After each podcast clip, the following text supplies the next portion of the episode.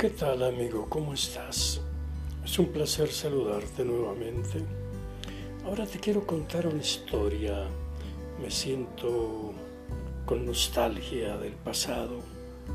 Me siento con nostalgia y quisiera detener estos pensamientos y hacerlos realidad nuevamente, como fueron en un momento dado de mi vida, ¿no? Cuando conoces, en este caso, un, hombre que le gustan tanto las mujeres, si le gustaban, le siguen gustando tanto las mujeres, y cada una de ellas representaba una gran emoción, una gran pasión, una forma de resarcir toda mi ternura, toda toda mi amabilidad, toda esta cosa que late en mi, corazón, en mi entraña, en mi espíritu, que es eh, el amor, ¿no? El amor. Sé que es incomprensible que un mujeriego te hable de estas cosas, pero en mi caso, yo creo que todos los mujeriegos, ¿verdad?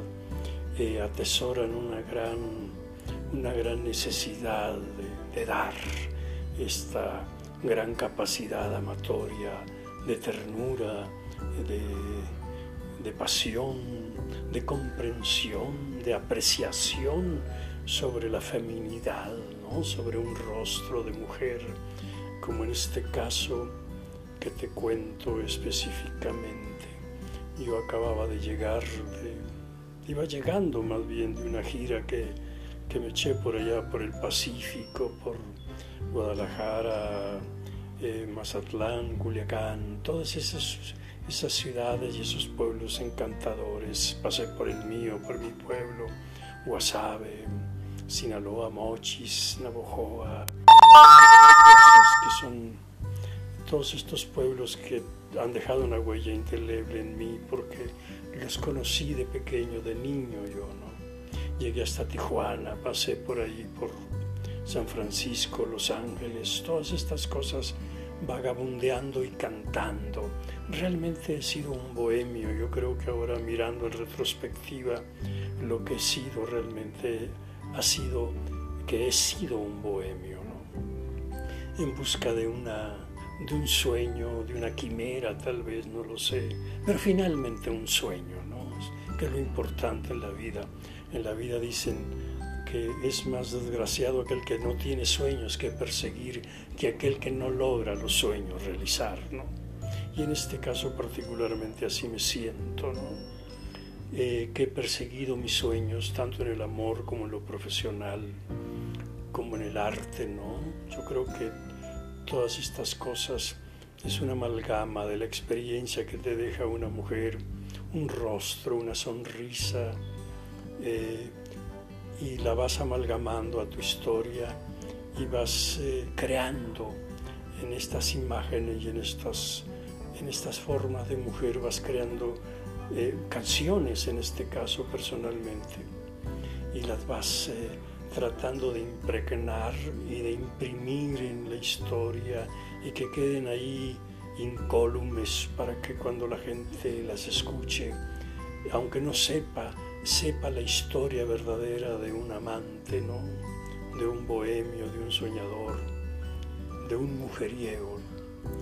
El caso es que regresaba yo de esta gira y por ahí en el Quinerete, en la zona rosa, mi amada zona rosa, que siempre iba y regresaba a mi soledad, a mi bullicio también, a mi vida realmente, ¿no? Como ya lo he confesado muchas veces, donde más a gusto estoy es conmigo mismo, en mis soledades, ¿no? Y ahora más que nunca. Pero en aquella época estaba rodeado de gentes, pero aún así sentía el placer de la soledad ya en mí. Y conocí esta chica maravillosa, delgada, eh, femenina, ingenua aparentemente. Era como un cervatillo perdido en el bosque, encantador, con unos ojos enormes, ¿no? Era una belleza muy singular porque, porque era muy delicada, era como una delicada flor en el, bosque, siguiendo, parangoneando a las mujeres con la belleza de la naturaleza y la naturaleza y la belleza de un animal silvestre, ¿no? como un pajarillo, como un gorrión. Yo creo que también los hombres tenemos derecho a ser poetas y convertir a veces los ojos, los rostros de una mujer en similitudes de, un animal encantador, ¿no? como es una vecilla, como es un trino de un ave cuando te dice te quiero. Entonces, en fin, te está hablando ya el, el poeta también que llevo dentro. ¿no? Y fue un flechazo muy bonito. Ella era muy joven, yo también muy joven. Y fue un romance de cinco años, que al principio era encanto, dulzura, pero como ahora llaman, se volvió tóxico. Porque ahora está de moda decir que los amores tóxicos existen. En aquella época no se usaba la palabra toxicidad amorosa, ¿no? Y, y finalmente Lolita se llamaba, o se llama, ¿no? ¿Cuánto daría yo por...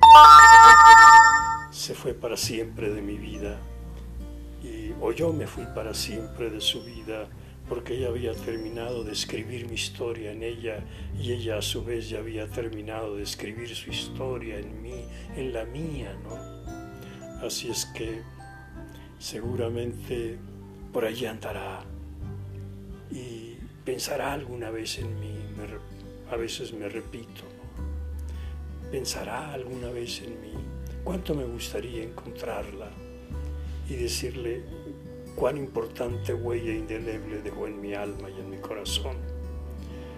Esta bella Lolita, Lolita se llamaba. Nos conocimos allí en el Kineret y fue un amor que duró cinco años. Algún día, no sé cuándo, con precisión terminó y me fui y se fue. Ahora la recuerdo muy gratamente y le he cantado algunas canciones, que precisamente alguna de ellas está en Spotify como Héctor Rubio, o Héctor Rubio Mujeriego también, por los dos nombres me encuentran. Ojalá puedan escuchar mis canciones, que todas ellas son emanadas de lo más profundo de mi corazón, de mi entraña, de mi espíritu, que he dedicado a las mujeres que fugaz o perdurablemente han estado en mi alma y en mi corazón y en mi vida y en mi tiempo. Escúchenlas por favor mis canciones. Gracias mi querido amigo. Gracias.